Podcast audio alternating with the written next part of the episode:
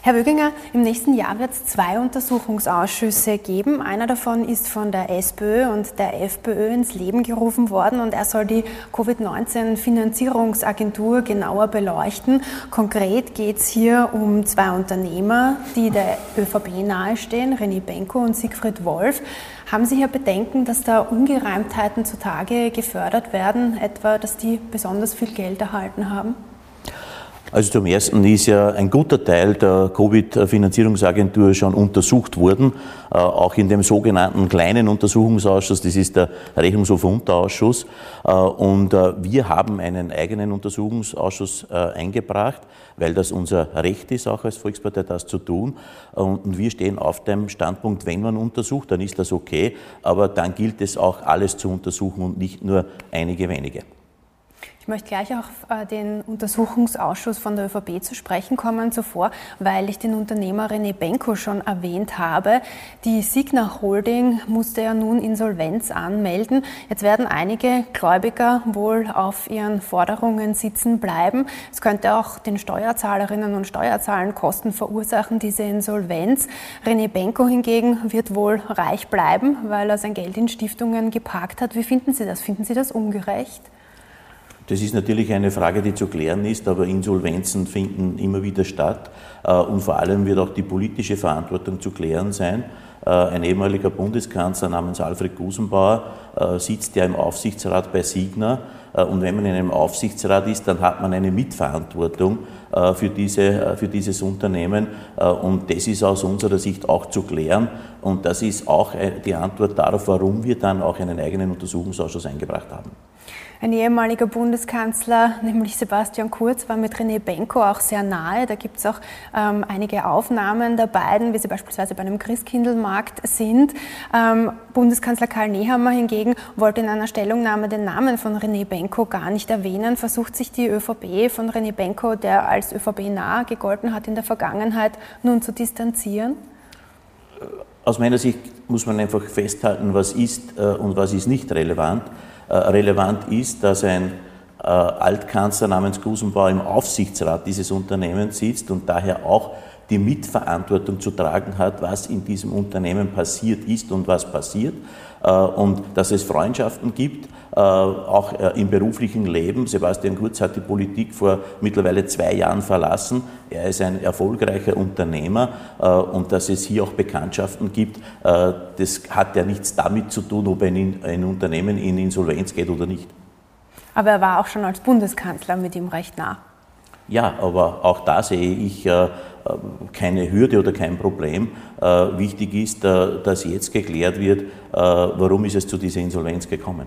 Und dass ähm, René Benko sehr wohlhabend bleiben wird, das Unternehmen aber in Insolvenz schlittert und andere darunter leiden? Finden Sie das ungerecht? Also ich kann das auch nicht beurteilen. Ich habe keine, keinen Kenntnisstand über, das, über den Vermögensstand dieses Herrn und daher kann ich darüber auch nichts sagen. Kommen wir zu dem Untersuchungsausschuss, den die ÖVP initiiert. Da soll der rot-blaue Sumpf, ähm, wie die ÖVP sagt, seit 2007 durchleuchtet werden. Und ähm, Generalsekretär Christian Stocker hat jetzt gemeint, es könnte auch sein, dass dieser U-Ausschuss öffentlich übertragen wird, live. Ähm, wird das tatsächlich so kommen? Wird dieser U-Ausschuss live übertragen werden? Also zum Ersten ist es uns einmal wichtig, äh, dass auch äh, alle Ministerien hier durchleuchtet werden, auch zum Beispiel in der Inseratenfrage, äh, die wir im letzten Untersuchungsausschuss äh, auch hatten, weil wir haben in den letzten Jahrzehnten nie alleine regiert. Ja? Also wir hatten immer einen Koalitionspartner, entweder die FPÖ, die SPÖ über die längste Zeit und jetzt auch die Grünen in den letzten Jahren. Das heißt, wir waren nie alleine in einer Bundesregierung tätig, sondern immer in Koalitionen. Und zum Zweiten, was die Live-Übertragung anbelangt, da hat unser Generalsekretär alle Fraktionen jetzt eingeladen, äh, dass man hier in Gespräche eintritt. Es gibt unterschiedliche Vorschläge äh, schon von NEOS und SPÖ, wie man denn das umsetzen könnte. Wir sind hier offen und sind gesprächsbereit äh, und werden wir sehen, was in den Reihen der fünf Fraktionen dann herauskommt. Die ÖVP ist ja bisher da eher auf die Bremse gestanden und hat das an andere ähm, Neuerungen im Untersuchungsausschuss geknüpft. Warum hat man denn die Meinung jetzt hier geändert, was eine Live-Übertragung betrifft?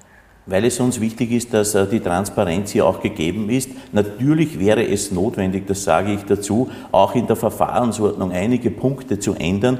Das haben wir gesehen aus den letzten Untersuchungsausschüssen, äh, dass das nicht alles ganz friktionsfrei abläuft. Also das wird man schon zu einem späteren Zeitpunkt auch noch einmal diskutieren müssen. Aber jetzt ist einmal unser Angebot am Tisch. Äh, hier einer Live-Übertragung hier näher zu kommen. Aber wie gesagt, da gibt es auch unterschiedliche Positionen der Fraktionen. Äh, man darf auch hier über die Grenze sehen, wie das vielleicht in Nachbarländern auch umgesetzt wird oder durchgeführt wird. Aber jedenfalls ist die Bereitschaft da. Und wird sich das ausgehen bis Jänner? Das kann ich nicht sagen. Ich will den Gesprächen hier nicht vorgreifen. Aber wie gesagt, äh, schauen wir mal, was die Fraktionen dazu sagen.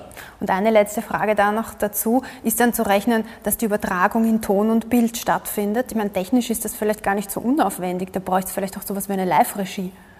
Wie gesagt, das gehört alles auch geklärt, wer dann die Aufnahme macht und wie das dann auch ausgestrahlt werden kann oder zur Verfügung gestellt werden kann. Da gibt es unterschiedliche Vorschläge, auch von den NEOS, äh, die hier einen eigenen Weg gehen wollen, aber den will ich nicht vorgreifen. Beide Untersuchungsausschüsse werden von Nationalratspräsident Wolfgang Sobotka geleitet. Der steht aktuell wieder massiv in der Kritik, ähm, nachdem die Tonaufnahmen des äh, verstorbenen Justizsektionschefs Christian Pilnacek aufgetaucht sind, haben eigentlich alle Parteien außer die ÖVP seinen Rücktritt äh, gefordert. Und äh, insgesamt auch in der Bevölkerung sind die Vertrauenswerte, die Zustimmungswerte von Wolfgang Sobotka unterirdisch, muss man sagen. Er ist in den Rankings an letzter Stelle oft. Ähm, finden Sie, dass er der Richtige ist, um eines der wichtigsten Ämter in der Republik zu bekleiden? Er ist der Präsident des Nationalrates. Er wurde mit einer breiten Mehrheit äh, von den Abgeordneten gewählt. Äh, und er hat klargestellt, dass er mit diesen Vorwürfen, die durch, ein illegale, durch einen illegalen Mitschnitt äh, zustande gekommen sind, wo jemand etwas über einen Dritten, in dem Fall über Wolfgang Sobotka, sagt. Und er hat gesagt, er hat sich ganz klar distanziert, er hat das nicht gesagt, äh, er hat damit nichts zu tun und ich habe überhaupt keinen Grund, ihm nicht zu glauben. Daher ist er der Präsident und er bleibt der Präsident. Und wäre Ihnen nicht der Nationalratspräsident lieber, der bei den Abgeordneten mehr Anerkennung genießt und auch in der Bevölkerung beliebter ist? Wolfgang Sobotka ist jahrzehntelang in der Politik äh, und hat ganz, ganz viel auch umgesetzt in seiner Laufbahn, sei es in Niederösterreich, wie er Landeshauptmann Stellvertreter Landesrat war, war Bürgermeister in Weidhofen an der Ybbs und ist jetzt das sechste Jahr hier bei uns, der war Innenminister und ist jetzt Nationalratspräsident äh, und ich habe überhaupt keinen Grund, an seiner Integrität und an seiner Person zu zweifeln. Äh, und wie gesagt, die Justizministerin hat ja auch eine Untersuchungskommission äh, jetzt eingesetzt. Das halten wir auch für richtig. Aber Wolfgang Sobotka hat sich von diesen Vorwürfen ganz klar distanziert äh, und daher gibt es keinen Grund, äh, warum äh, wir hier anders vorgehen sollten.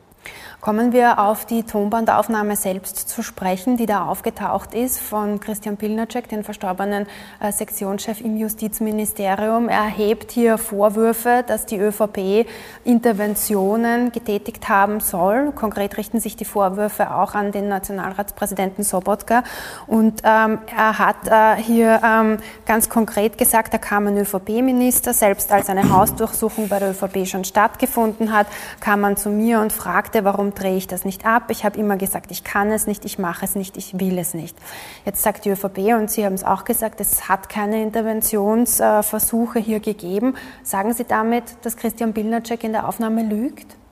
Also zum Ersten finde ich es pietätlos, äh, dass äh, eine Tonbandaufnahme drei Tage äh, nach dem Requiem des verstorbenen Christian Bilnacek erscheint. Also da muss man schon ziemlich skrupellos sein, äh, das erstens einmal zu tun. Äh, zum Zweiten gibt es mittlerweile viele Hinweise, dass das aus dem freiheitlichen Lager stammende Personen sind, die hier diese Aufnahmen getätigt haben oder die zumindest anscheinend auch bei, dieser, bei diesem Gespräch, wo aufgenommen wurde, wo illegal aufgenommen wurde, dabei waren. Und da muss ich schon sagen, also für mich ist das Ganze pietätlos und Christian Bilnacek kann in dieser Sache nicht mehr befragt werden, weil er tot ist. Äh, und zum Zweiten gibt es eine ganz klare Aussage von Christian Bilnacek und der Wahrheitspflicht, die er im Untersuchungsausschuss getätigt hat, dass es keinerlei politische Einflussnahme genau bei diesen angesprochenen äh, sozusagen äh, Dingen gegeben hat äh, und dem ist äh, aus meiner Sicht Glaube zu schenken. Jetzt berufen Sie sich auf die Wahrheitspflicht im U-Ausschuss, die die ÖVP eigentlich abschaffen wollte. Ist das nicht in einer gewissen Form opportunistisch? Die ist nicht abgeschafft, die ist da. Es laufen auch Verfahren diesbezüglich. Äh, und wer, wenn nicht Christian Bilnacek, hat genau gewusst, äh, was diese Wahrheitspflicht auch bedeutet. Und er hat dort eindeutig gesagt, es hat keine politische Einflussnahme gegeben. Und daher gibt es keinen Grund, äh, das nicht zu glauben.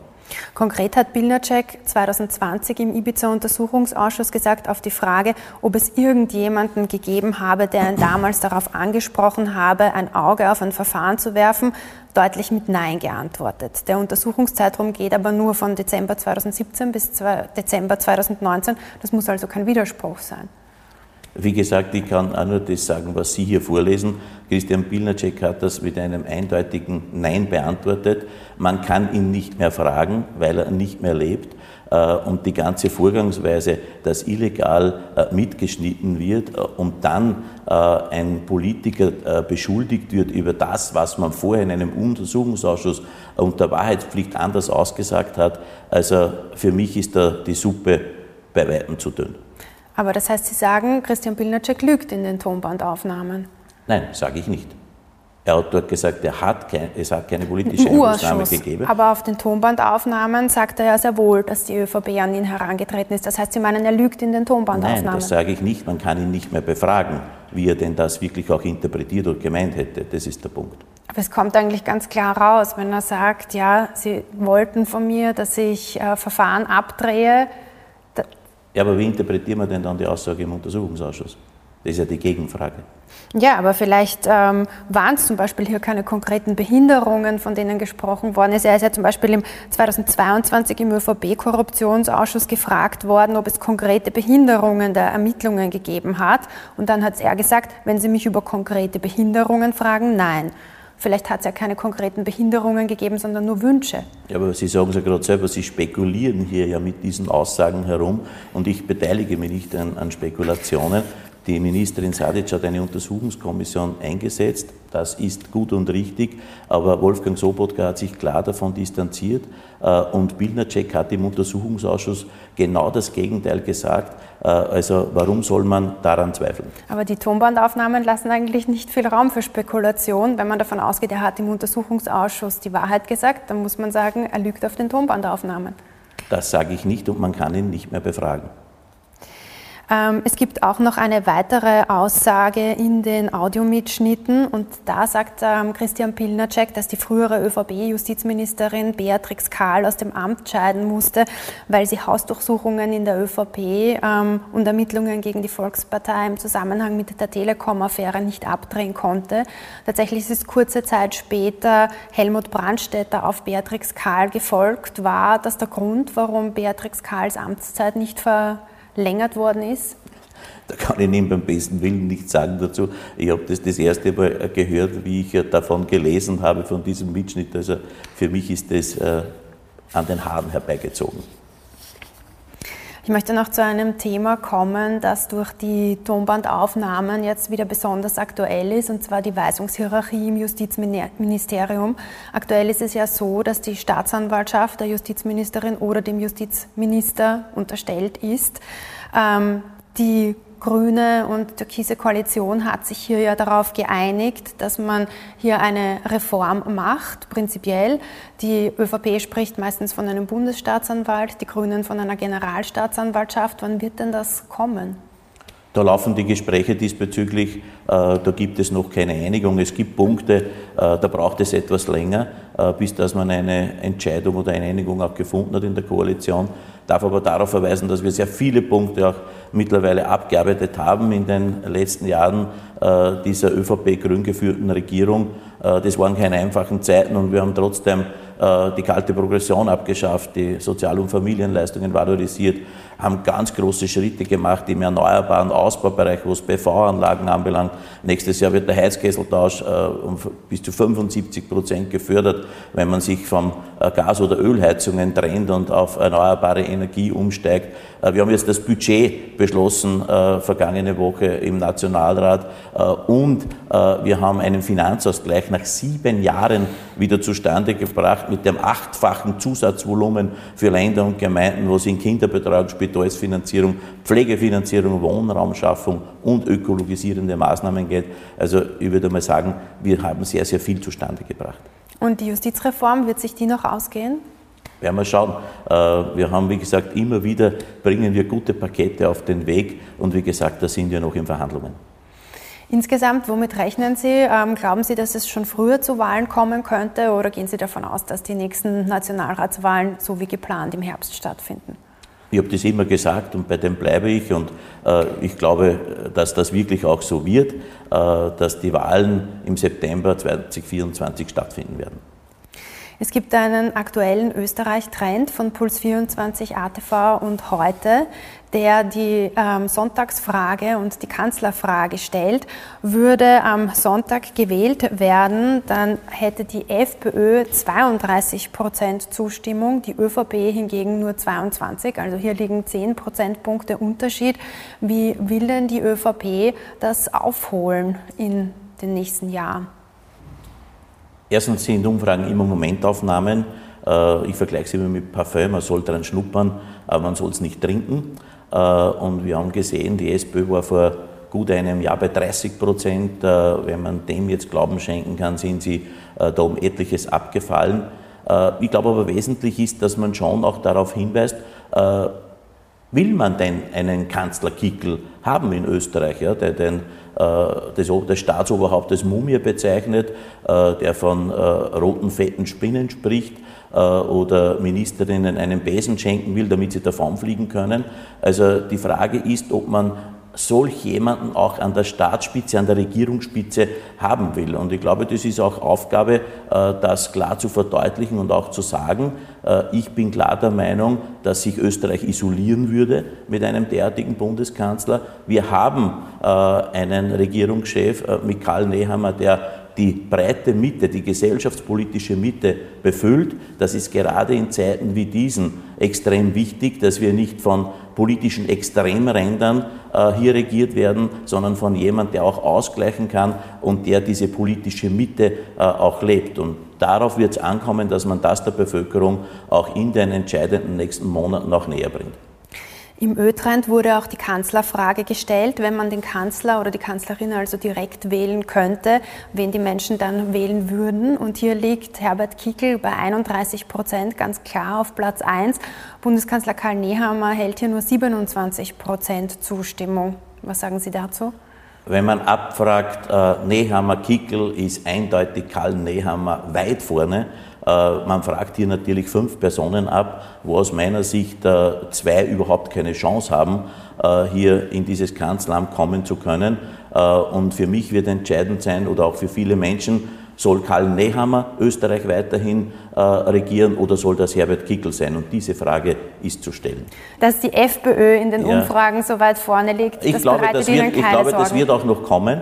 Äh, weil wir sehen, dass äh, die politische Zeit auch immer schnelllebiger wird. Äh, und diese Frage ist zuzuspitzen, auch der österreichischen Bevölkerung klarzumachen, was das bedeutet, wenn ein Mann namens Herbert Kickl hier die Regierung anführen sollte. Das wäre eine Isolierung für das Land und es wäre auch nicht gut für die Zukunft unseres Landes und auch nicht für die Menschen. Daher werden wir alles dazu tun, dass die Volkspartei als Nummer eins mit Karl Nehammer über die Ziellinie geht und dass wir den erfolgreichen Weg, den wir eingeschlagen haben in den letzten Jahren, auch fortsetzen können. Was werden Sie machen, damit das erreicht wird? Überzeugungsarbeit ja, an allen Ecken und Enden der Republik, äh, beginnend bei unseren zigtausenden Funktionärinnen und Funktionären. Äh, wir haben 600.000 Mitglieder, wir haben 1500 Bürgermeisterinnen und Bürgermeister, wir haben 250 Abgeordnete, wir haben zigtausende Gemeinderatsfunktionärinnen und Funktionäre. Das ist das ist ein Bollwerk, was wir haben und wir werden gemeinsam in diese Wahl gehen und wir werden sie auch gewinnen. Sie waren ja schon Clubobmann in einer türkisblauen Regierung, jetzt sind Sie in einer türkisgrünen Regierung. Könnten Sie sich auch vorstellen, Clubobmann zu sein unter einem Herbert Kickel als Bundeskanzler? Das kann ich mir absolut nicht vorstellen. Das heißt, hier wird die hier wird es keine Koalition geben, wenn Herbert Kickel die FPÖ anführt, wenn er den ersten Platz erreicht. So ist es. Das heißt, es würde nur eine Koalition geben, wenn Herbert Kickel sich zurückzieht. Wir haben das klar gesagt, vor allem auch unser Parteiobmann und Kanzler Nehammer. Also wir äh, werden äh, Herbert Kickel äh, nicht äh, in ein Regierungsamt äh, wählen. Ja, das werden wir nicht tun. Äh, mit der Partei an sich kann man koalieren, das haben wir gemacht auf Bundesebene, das machen wir in drei Bundesländern, aber es hängt schon an der Person Kickel und mit Kickel ist aus unserer Sicht kein Staat zu machen.